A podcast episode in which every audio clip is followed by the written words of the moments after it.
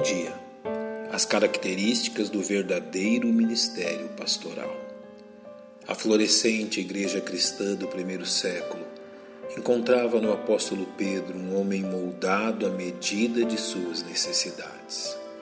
Mesmo sem ignorar as fraquezas de Pedro, como registrada no capítulo 2 da Epístola aos Gálatas, reconhecemos o fato que o antes inconstante e volúvel Pedro se tornou um líder firme e amoroso, fruto do paciente discipulado pessoal iniciado e conduzido pelo próprio Senhor Jesus. Sua condição de testemunha das aflições de Cristo e fornecia o cerne necessário a exortações, como a registrada no quinto capítulo de sua primeira epístola, dirigida aos presbíteros espalhados pelas igrejas cristãs aos presbíteros que estão entre vós, admoesto eu, que sou também presbítero com eles. Revestido da autoridade de apóstolo de Cristo, Pedro estabelece o molde pelo qual o pastorado da Igreja de Cristo deve ser exercido, como também as características que o tornam reconhecido como um genuíno ministério em nome do Supremo Pastor.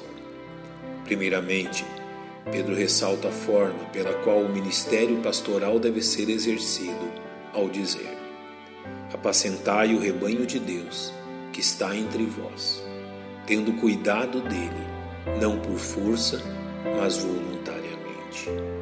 A autoridade pastoral é delegada por Cristo e reconhecida pela Igreja a partir das evidências observadas na conduta dos homens capacitados pelo Espírito.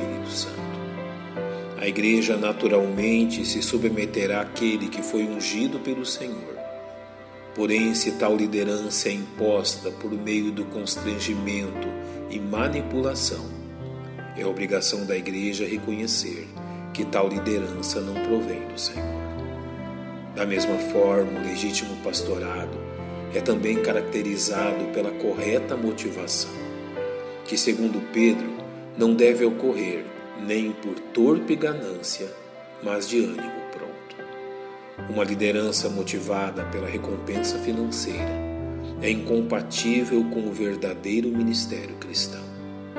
Isso não significa que pastores não devam ser sustentados pela Igreja de Cristo, principalmente quando se dedicam de forma integral a apacentar as ovelhas e ao ensino da doutrina cristã mas que jamais um mercenário deve ser conduzido ou mantido no ministério pastoral.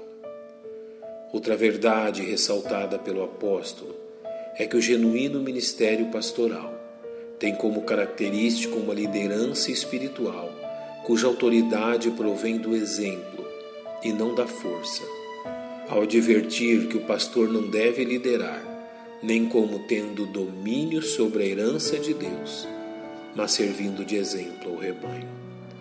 Pedro condena o autoritarismo ditatorial de homens, que ao invés de servirem como modelo à frente do rebanho, usam de sua atitude ameaçadora, empurrando-os ao cumprimento de seus sórdidos propósitos. O apóstolo termina por advertir a respeito da correta expectativa que caracteriza os servos do Senhor e quando aparecer o sumo pastor, alcançareis a incorruptível coroa da glória. Pastores capacitados por Cristo não trabalham visando o reconhecimento dos homens, mas de seu Senhor, que prometeu os recompensar na eternidade. Diante das verdades expostas pelo apóstolo Pedro, nos resta ressaltar aquilo que cabe ao povo de Deus em relação a identificar e reconhecer aqueles que o Senhor tem concedido como homens dons à sua igreja. A igreja deve lembrar-se atentamente da exortação do Mestre, a fim de não ser apanhada pela astúcia de seus inimigos. Acautelai-vos, porém, dos falsos profetas, que vêm até vós vestidos como ovelhas, mas interiormente são lobos devoradores. Da mesma forma, é preciso que a Igreja mantenha uma atitude de reconhecimento e apoio àqueles que Cristo lhes tenha enviado. como nos diz o apóstolo Paulo.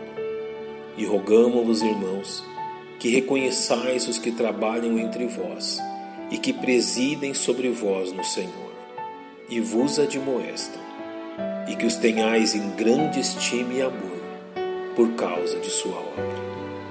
Que nossos ouvidos estejam atentos à instrução da palavra de Deus. Pai, nós te louvamos pelos homens que tu tens capacitado a conduzir nesta terra o teu povo. Rogamos que os abençoe e os fortaleça em Cristo, em nome de quem oramos. Amém. Que Deus lhes abençoe.